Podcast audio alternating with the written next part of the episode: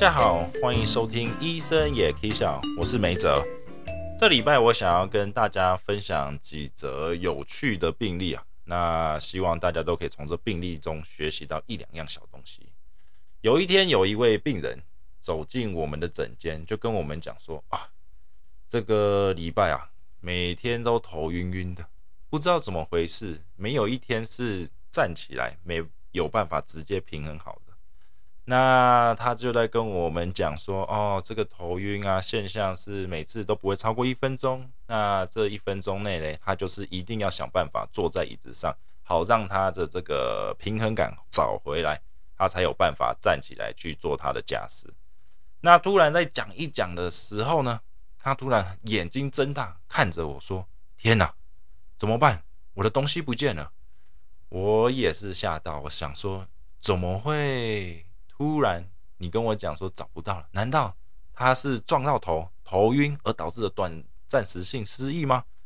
可是他又说他要记起，他跟我讲说：“天哪，我的车钥匙不见了！”我心想说什么意思？看诊你刚刚就只有在诊候诊间坐一下，然后就直接进来了，怎么车钥匙会掉了？我当下以非常贴切跟急切的心啊，就跟他一起说：“来，我帮你一起找。”找一找，同时不到十几秒，他突然冲出诊间，头也不回的就冲暴冲冲走了。我心想说：哇哩嘞，啊你怎么看病看一看，冲走了。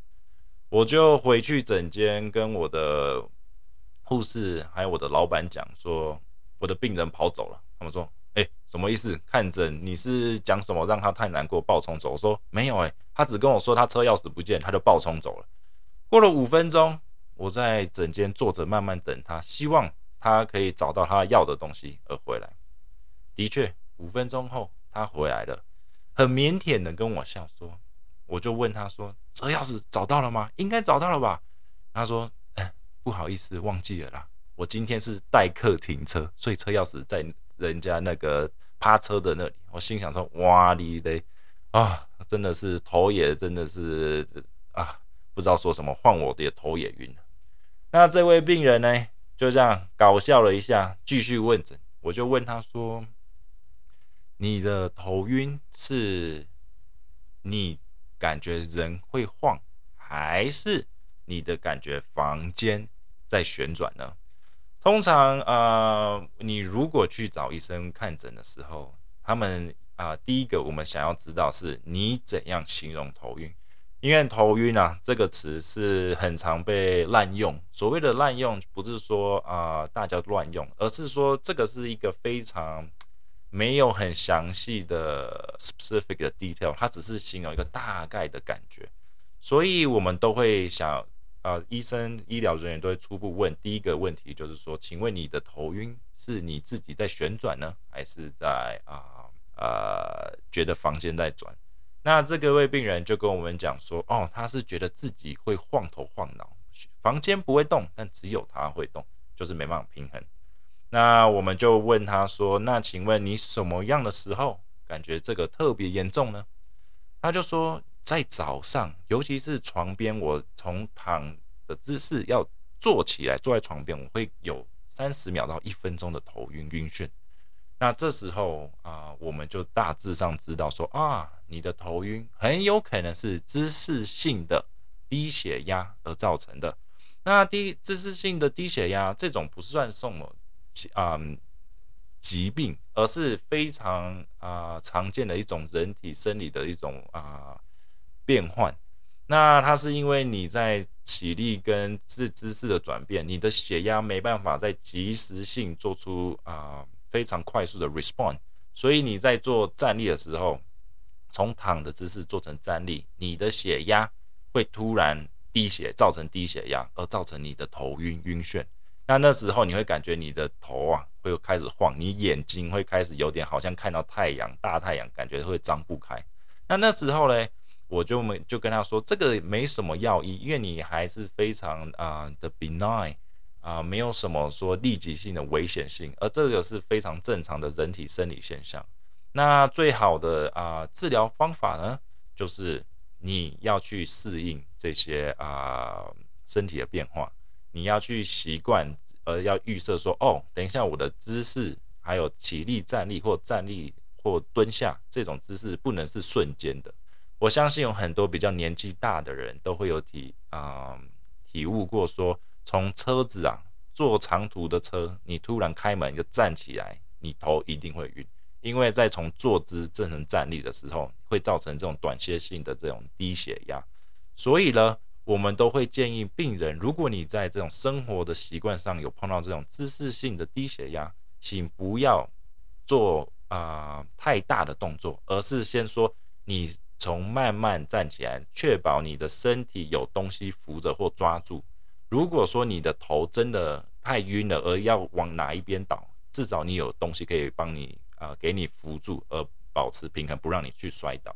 所以这个姿势性的低血压啊，就是以生活习惯的改变，所以我们不会叫病人去吃药或做什么太大的改变。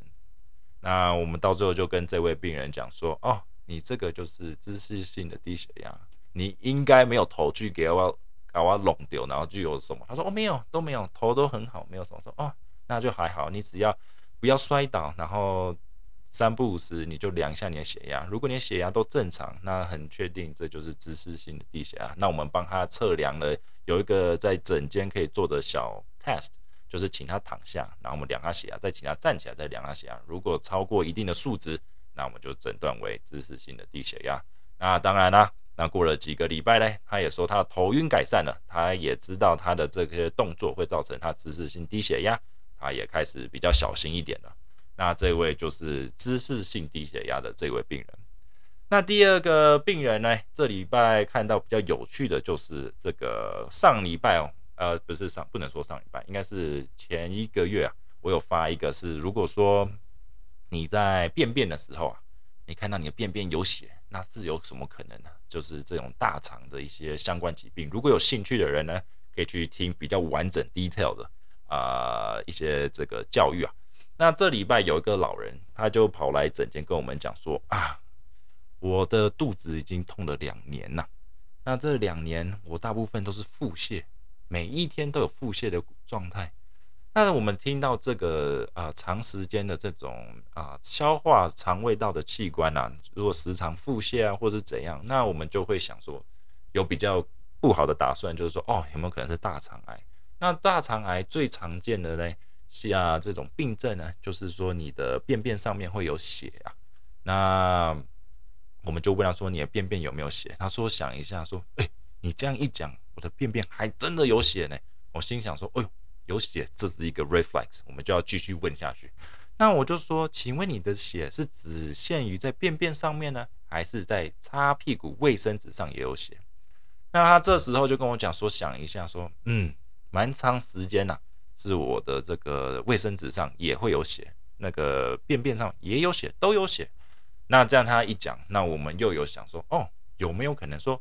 造成便便有血的原因，跟造成擦屁股都有原因啊，不例外乎就是一些像内痔、外痔，还有一些什么可能你的肠胃道发炎呐，而造成这种 inflammation，那会造成便便有血。也有另外一个就是大肠癌，也是会造成血。所以我们最快速能诊断，就是说要确保它是呃把这几个呃诊断 either 把它 rule in 或 rule out。那我们说最快，我们就是跟他讲说。那有一个我们可以现在就诊诊断出你有没有，那就是这个痔疮啊。那痔疮的看法呢？检测的不是什么验血验尿，这都没有，我们就是直接看你的这个屁股洞，你的这个眼睛啊，那看看有没有这个有突出物。那这个如果有的话，就外痔。那内痔的呢，就是你要手指要进去这个肛门这里，到你的这个 rectum 这里去摸看看有没有可以。抠摸到一些凸起物，如果有的话，那可能是内痔。那大部分呢，很多人说哦，我在便便的时候，还有擦屁股的时候，这个屁股会痛，那这个非常痛。那大部分这就是外痔，内痔通常比较没有感觉。那你会知道，就是因为长时间的便便啊，内痔这个因为破掉而造成这个流血。那你会说便便在擦屁股的时候会有流血。那我们就我就跟这个病人讲说，那我帮你看一下，那这个。先生，这个病人呐，也很大方，说没问题，来检查吧。他在检查的同时，他就跟我讲了一句话，说：“记得你等下会看到我的一个眼睛在我的月亮上面，就是 eyes on the moon。这是讲意形容说他的屁股很光滑，然后他有一个洞，那就是 OK，那他屁股有个洞。那我就跟他讲说，那你先准备一下。但是我听完那句话，越想越不对。他就讲 eyes 有一个 s，那 s 哎，这是说什么？复数。大家有学过基础英文都知道，代表说他有两个眼睛以上。那我就想说，哎，这位男病人，照理说只应该只有一个洞才对啊，怎么会讲 ice 嘞？啊，没关系，应该是我听错，毕竟英文可能也不是我的母语，有可能有些人讲，毕竟大家现在都戴口罩，所以讲话有时候口齿不清晰，就会造成这种不必要的误会。我心也没多想，我就说 OK，好，你先准备，我等下再帮你检查。那过了一两分钟，我回去整间，他就已经把他裤子、内裤啊穿在腰间上，已经换好我们这个检查的这个病人的衣服啊。那我们就跟他说，请你往前向前倾，身体向前倾，那可以扶住我们这个啊这个床啊，这个就是好让他身体给平衡。那屁股翘高，那我们就看一下。当我在帮他他自己把裤子脱下来的时候呢，他我终于知道什么叫 eyes on the moon。因为我看到的不止一个眼睛，也不是两，而是三个。他说他有三个眼睛，我心想说：“哎，怎么这这这怎么回事？”他就是有屁股肉上面各一块呢，有一个炯炯有神的刺青，眼睛的刺青，有着小眼睫毛，然后就刺在两个屁股。当下呢，为了保持我专业度，我想要忽视他，但是呢。我的眼神又不自觉的被他那两个眼炯炯眼神给拉住，我一直在想，我就闭着眼睛，因为我不想要在检查病人的时候，呃，表现出这种非常轻浮的态度，我就闭着眼睛，手指进去这个他的肛门里面去看一下有没有内痔。那检查以后没有，那我但是我检查完我就闭着眼睛跟病人讲说，你这个没有外痔也没有内痔。这个没什么问题，所以不是痔传到，但是我心里嘞快爆炸了，那个想笑，但又不能笑，因为我不能让病人觉得说我很轻。那他也没讲，他也没他也没跟我讲说，哦，我不好，我先跟你预告说，哦，我有一些刺青或什么，没有，他让我这杀了出其不意，而两个眼睛瞪着我。我当下刚开始看的时候说，哦，有三个眼睛，到底哪个眼睛是要被检查的？哎呀，没有了，开玩笑的。但是有时候哈。这种病人给你这个突然给你个惊喜啊，真的是会让我吓到有点不知道怎么说。那我就跟病人讲说：“你等一下，我去呃换一下这个手套，把这清洗一下，我等下再跟你讲。”那我一出去嘞，我真的肚子腹肌都练了六六块，要变成八块，因为我真的憋得太痛苦了，真的想笑，但也不能笑。但是我又收拾我这个整理一下心情，我回去跟病人讲说：“我说你呀。”这个没有内痔，也没有外痔。那接下来呢？依你的岁数，很我们最主要是呃要做的比较完整，而且可以一直看出全部的任何造成你这个呃血便的原因啊，最好就是大肠镜。那现在呢？因为以前是五十岁，我们才会建议病人做一个大肠镜的这种大肠癌的呃体体检啊。那有碍于现在大肠癌的这族群啊，开始渐渐的年轻化，越来越年轻。我们现在有时候也会看到三十几岁、四十出就有得的看到这种大肠癌啊，有这个 polyps 这个息肉在你的这个肠道里面。所以我们现在开始啊，政府也啊建议说，四十五岁我们就可以开始啊接受我们第一次的这个大肠癌这个大肠镜的筛选。所以啊，如果你已经到这个四十五岁嘞，还没做过大肠镜，那我们可以开始做来接受我们人生的第一个大肠镜，来看一下你的肠道的健康啊。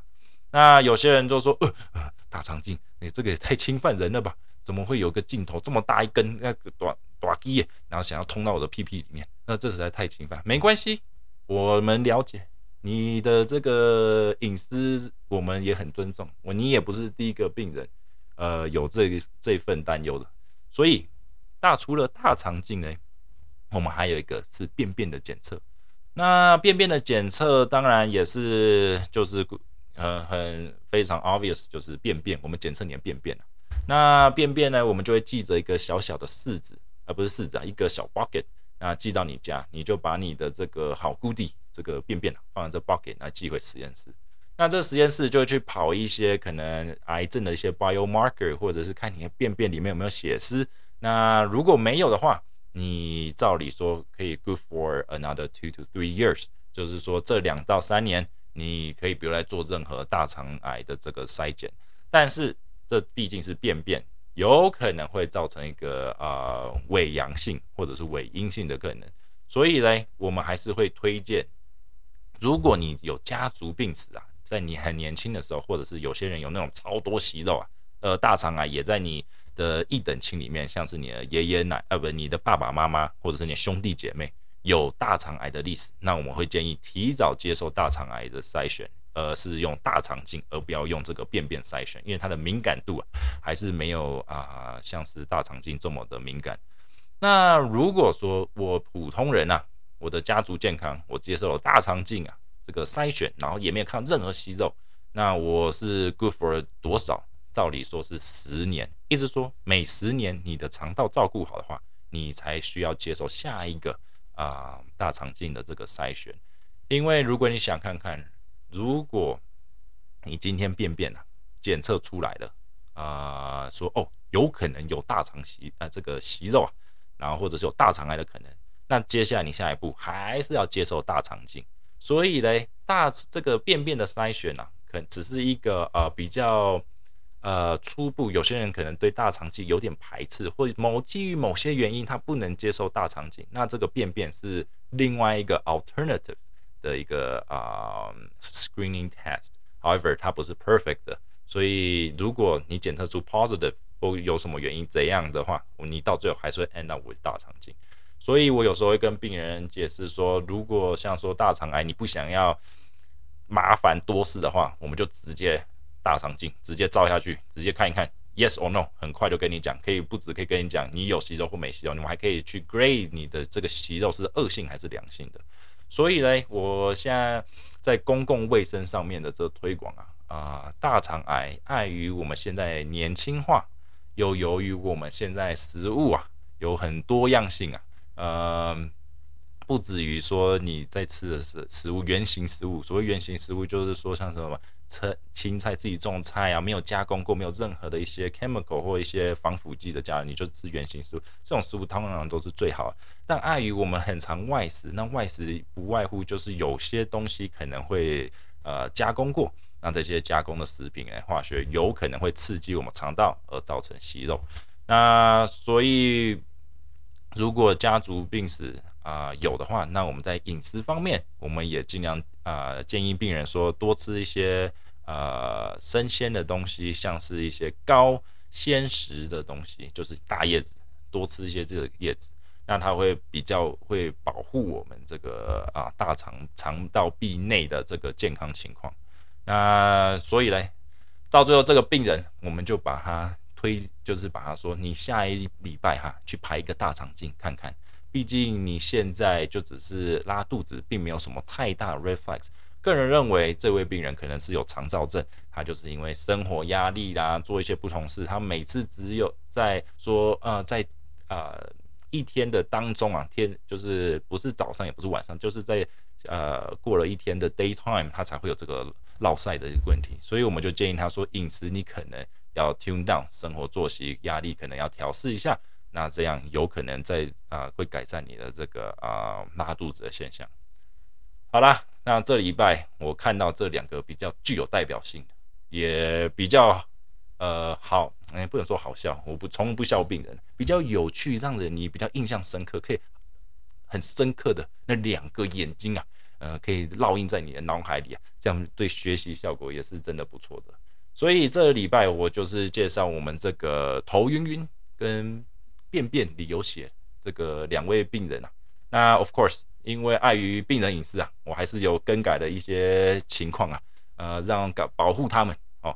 所以这个是这两位病人，我们可以想象是虚构的，对，是虚构的。那这礼拜我们就用这两个有趣的 case 来结束了。那如果你们喜欢我们这个医生也可以笑 Podcast 的话，请按赞跟 subscribe 我们的 channel。那如果有问题跟想要讨论的一些呃主题，也可以寄信到我们信箱了。那这礼拜就到这里喽，我是梅泽，拜拜。